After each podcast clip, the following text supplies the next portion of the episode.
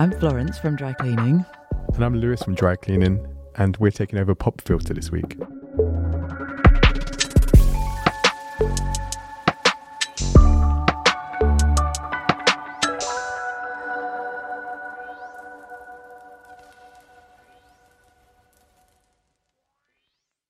An old boyfriend of mine played it to me. I always think that's that's the best thing you get left over from old relationships, like when you've kind of managed to steal someone's music taste or, Yeah. or just the recommendations people give you. It's quite a nice thing to hold on to, even if the relationship is a smoking ruin.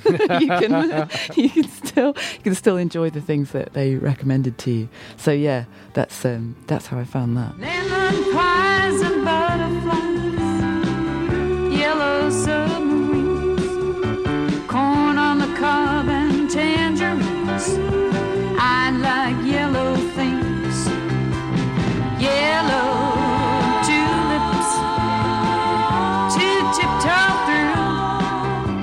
This song is called I Like Yellow Things. It's by Bobbi Blake. Um, really, this is a recommendation of the whole album, which is called Do You Know the Difference Between Big Wood and Brush? Uh, the American Song Poem Anthology. That's what the album is called. And I was reading a bit more about this, and actually, it's basically the story of a scam. It's like these song poem companies used to put out ads in the back of newspapers or all kinds of periodicals saying, you know, are you an aspiring lyricist? Inviting people to send in their writing.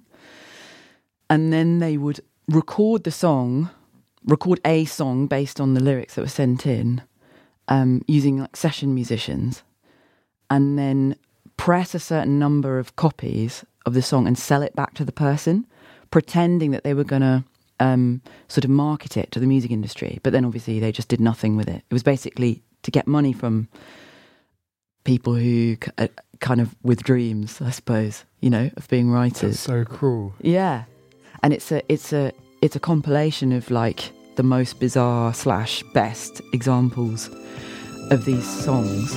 Well, you know, I've been thinking about the way smooth music goes.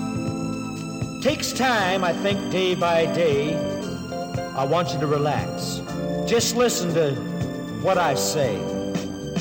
La la la, I'm the maker. I'm the maker. I'm the maker. Oh yeah. Of smooth music. and some of them are truly bizarre, obscene, and all kinds of things. You know, like, um, yeah, you can't even imagine really the content of some of the songs. They're just so strange. Hear the ambulance coming on a call.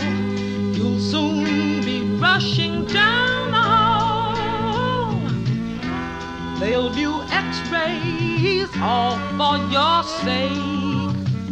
They'll soon find out just what makes you ache. Nurses all bringing on the pills, helping you cure your ills. Everyone's working hard. hard. But this is a nice, cheery one called I Like Yellow Things, which is basically just a sort of a list of yellow things that bring joy to the person who's written the song.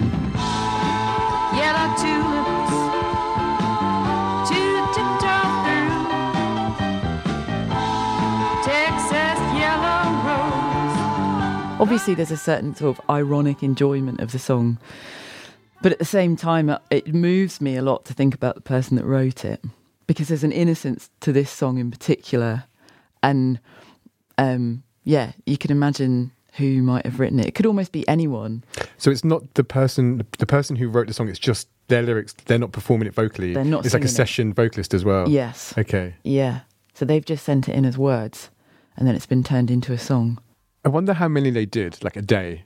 Do you reckon they were like doing like a hundred a day? It kind of like just twenty a day. The the players sound like they're playing it for the first time. Yeah, They yeah, all yeah. really sound Yeah. like they're just muddling along. You know. Yeah. Yeah. I reckon they were really cranking them out. But A lot of great music's been made that way though. A lot of Motown was like that. right. Yeah. Just going through it. So another great song. It's kind of yeah, it's sort of sad but also kind of lovely at the same time. I don't know. Maybe maybe some of the people were really pleased to hear their songs. Yeah, yeah, You yeah. know, that's like true. maybe that was enough. I don't know. well, I'd it's, been, it's being played now. It wouldn't this Right. this song wouldn't be in the world if it wasn't down to those scam artists. Right, absolutely. Yeah. It's got, I think I seem to remember it's got pretty good bass line. I'm, I'm, I'm sold. At least a very dynamic one. seems to go all over the place. I, I um I sent it to our friend Jamie from the band Woos, who genuinely does love yellow things. he kind of only dresses in yellow. Yeah. He's got yellow hair. Yeah. Uh, he yeah, They've got a yellow rehearsal space. it's, it's very yellow.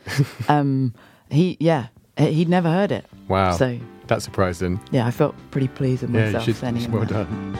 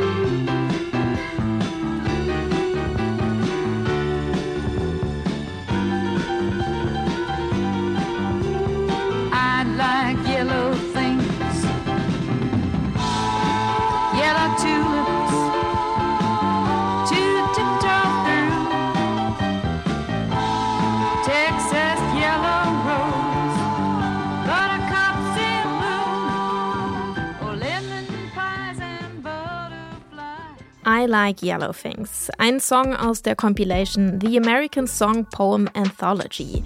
Und mit dieser musikalischen Perle geht die Takeover-Woche von Dry Cleaning erstmal zu Ende. Ihr könnt natürlich alle Folgen dieser Woche nachhören. Den Podcast findet ihr überall dort, wo es Podcasts gibt. Und wenn ihr schon da seid, dann lasst doch direkt eine Bewertung da. Ich würde mich sehr freuen. Und wenn ihr auch in Zukunft keine Folge verpassen wollt, dann abonniert doch einfach gleich den Popfilter. Ich sage Tschüss, mein Name ist Jesse Hughes. Ciao und bis morgen.